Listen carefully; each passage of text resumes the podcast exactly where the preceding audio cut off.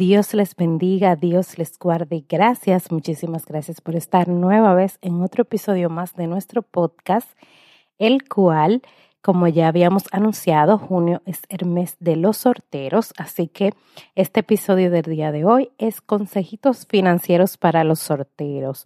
Yo creo que es muy importante las finanzas en cada etapa de nuestras vidas, pero he querido dedicarle esta sección a darle unos consejos a los sorteros.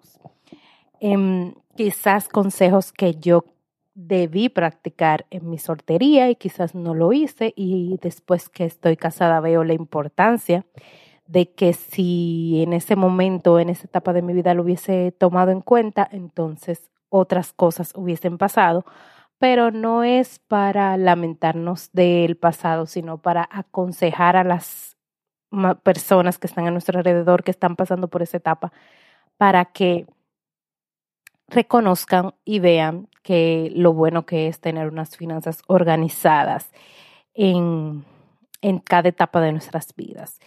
Si no escucharon el episodio pasado, estábamos hablando sobre la identidad del soltero, que es muy importante porque el soltero en esa etapa de querer tener una relación o de buscar a la persona correcta para tener una relación puede ser un poquito maleable su identidad.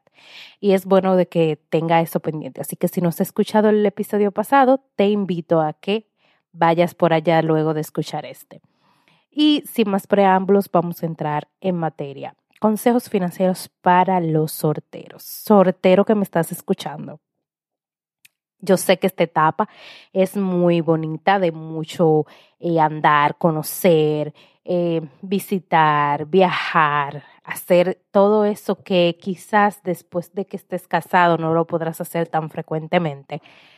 Pero déjame decirte que debes hacer todo eso, quema tu etapa. No estoy diciendo que no salga, que no conozcas, que no viajes, que no hagas todo eso. Sí, claro, hazlo, hazlo todo quema tu etapa, disfrútala y todo eso, pero ten siempre en cuenta que debes ahorrar. Sí, sí, va a sonar cliché, eh, que el ahorro, que esto, que eso ya tú lo sabes, pero es que es muy importante volvértelo a mencionar. ¿Por qué? Porque con el ahorro, no importa si, si estás en un proceso de que quizás te vayas a casar en un futuro o que no estés pensando en casarte ahora mismo, no importa, el ahorro siempre es necesario. Sea de que te vayas a casar en un futuro, vas a necesitar dinero para costear muchas cosas que lleva eh, un casamiento.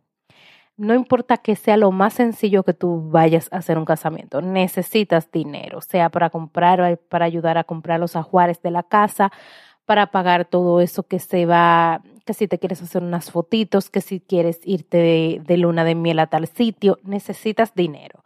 Y es bueno que tú tengas un ahorro.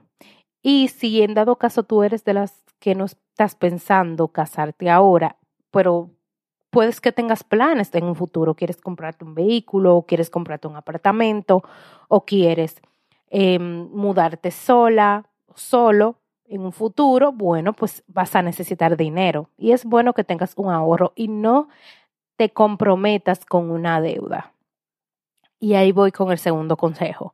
No podemos comprometernos con deudas cuando estamos solteros. Claro, el pobre em, o la persona de clase media para lograr sus objetivos o cumplir ciertas metas es necesario tomar un préstamo o hacer un préstamo. Pero si estás pensando casarte o estás próximo a casarte, no es bueno que entres al matrimonio con una deuda. Es mejor que tú hagas todo con ahorros o con sin tener que tomar deuda. ¿Por qué? Porque después que tú entres al matrimonio, ya hay una, unas metas en común que son de dos personas. Por ejemplo, si te casaste y ustedes ahora quieren comprar una casa o un apartamento, ya eso va a ser una meta de dos, una deuda de dos personas. Entonces, si tú tienes una deuda personal que vienes arrastrando, entonces ya eh, el tema de, de, la meta personal se va a tener que disminuir porque tú vas a tener que tomar un dinero para pagar tu, tu deuda personal, no sé si me doy a entender. Y ya no sé, esa, esa meta personal o meta matrimonial o con tu pareja o lo que sea, se va a ver menguada porque no va a ser, no va a ser posible a la magnitud que quizás si no se tuviese deuda anterior se hubiese podido lograr. Igual con el tema del matrimonio, casarse eh, tomando una deuda no lo veo factible.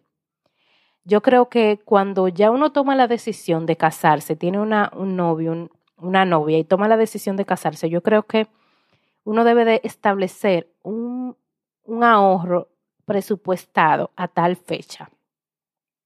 Si ustedes quieren que le, hable más de cómo nosotros, mi esposo y yo hicimos para presupuestarnos, para casarnos sin tener deudas, puedo invitarlo.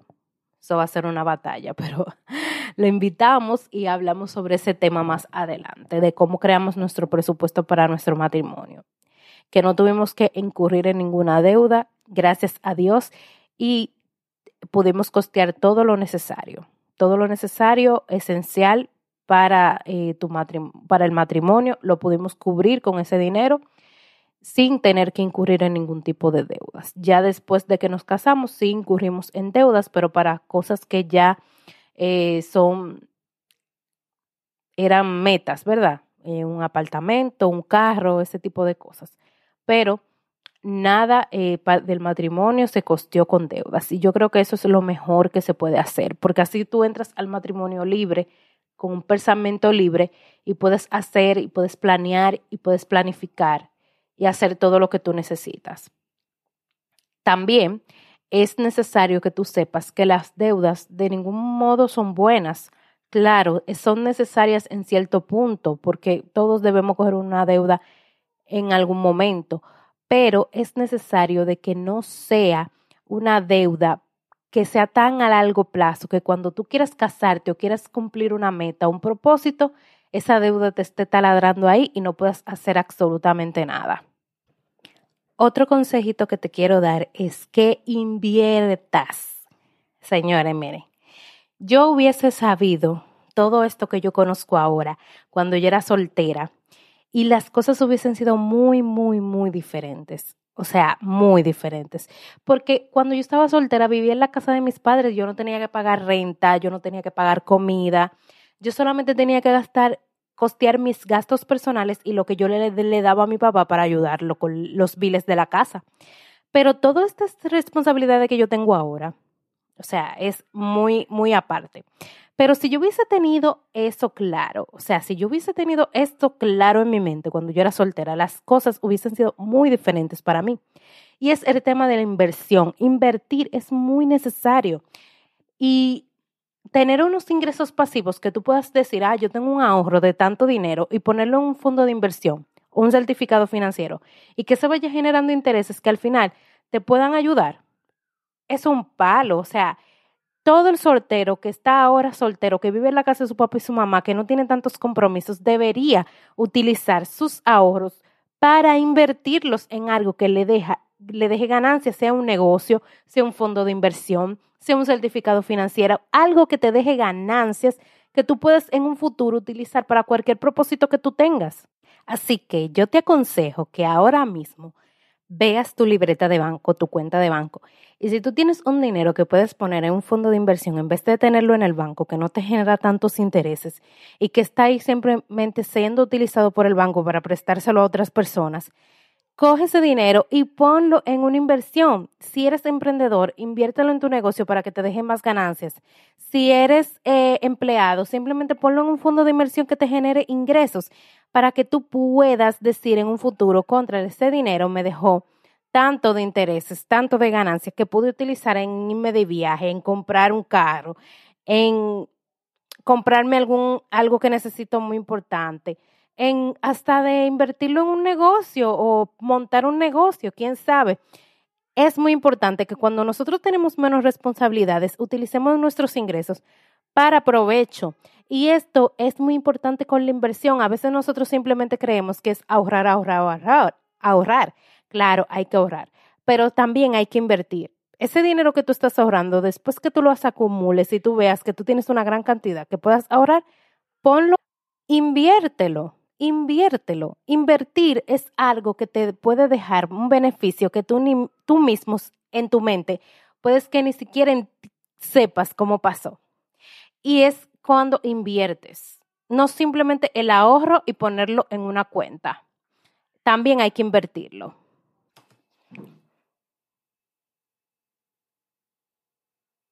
Otro consejo que te quiero dar es, ¿hace cuánto no revisas tu presupuesto? ¿O acaso llevas algún presupuesto?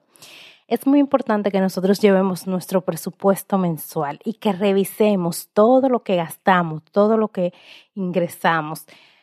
Cada una de esas partidas tú debes de verificarlas para ver si hay algo que estás haciendo que está dañando tu finanza personal. Además de eso, debes de revisar tu score crediticio para ver si no hay ningún tipo de problema, si estás todo bien con tu crédito y todo lo demás. Si estás llevando unas buenas finanzas personales, debes de cerciorarte en tu presupuesto y guiarte de él y acogerte a él. No solamente por llevar numeritos, sino también para poder analizar y verificar si hay algo que estás haciendo que no corresponde. Y también para que puedas hacer un plan, un plan de ahorro, un plan de inversión y acogerte a él. Es bueno que revisemos nuestros, nuestros estados de cuenta de la tarjeta de crédito, nuestro estado de cuenta del banco, porque a veces simplemente así ah, sacamos, sacamos dinero, pero no lo revisamos, no nos cercioramos que todo ande bien y puede que, esté, que el banco te esté cobrando algo por error, te esté cobrando o estés eh, te estén utilizando tu tarjeta para pagar algo que no, no reconoces y no sabes, pero ¿cómo te das cuenta si no lo revisas? Entonces es bueno que cuando estemos revisando nuestro presupuesto o haciendo nuestro presupuesto, nosotros podamos verificar nuestros estados de cuenta, nuestros balances de la tarjeta de crédito, nuestros eh, balances de los bancos y demás. Y que nosotros podamos hacer un presupuesto justo un presupuesto alineado a nuestro estilo de vida y que no se pase.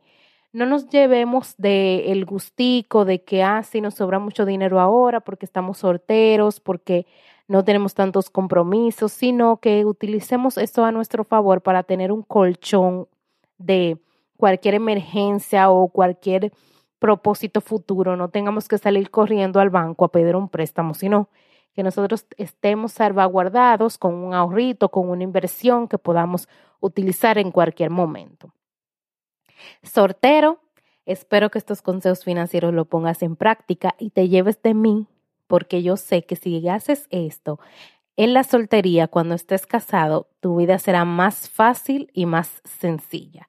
Y además puedes también hacer planes a futuro y lograr muchas metas. Si no estás practicando alguno de estos consejos que te acabo de dar, es momento de que te pongas en acción y lo pongas en práctica. Espero de verdad que esto te sirva para tu futuro y que puedas poder planificar y puedas em, manifestar cualquier propósito o sueño haciendo una buena base en tus finanzas personales.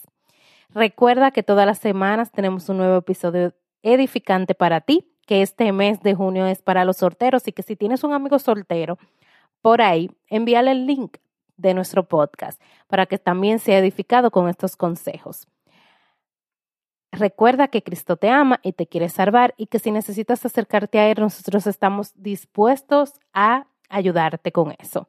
Que estamos en nuestras redes sociales, en Instagram y en, en Facebook como de todos podcasts. Allí nos puedes escribir, dejar cualquier comentario, pregunta, mensaje, escríbenos. Nosotros estamos felices de leerte.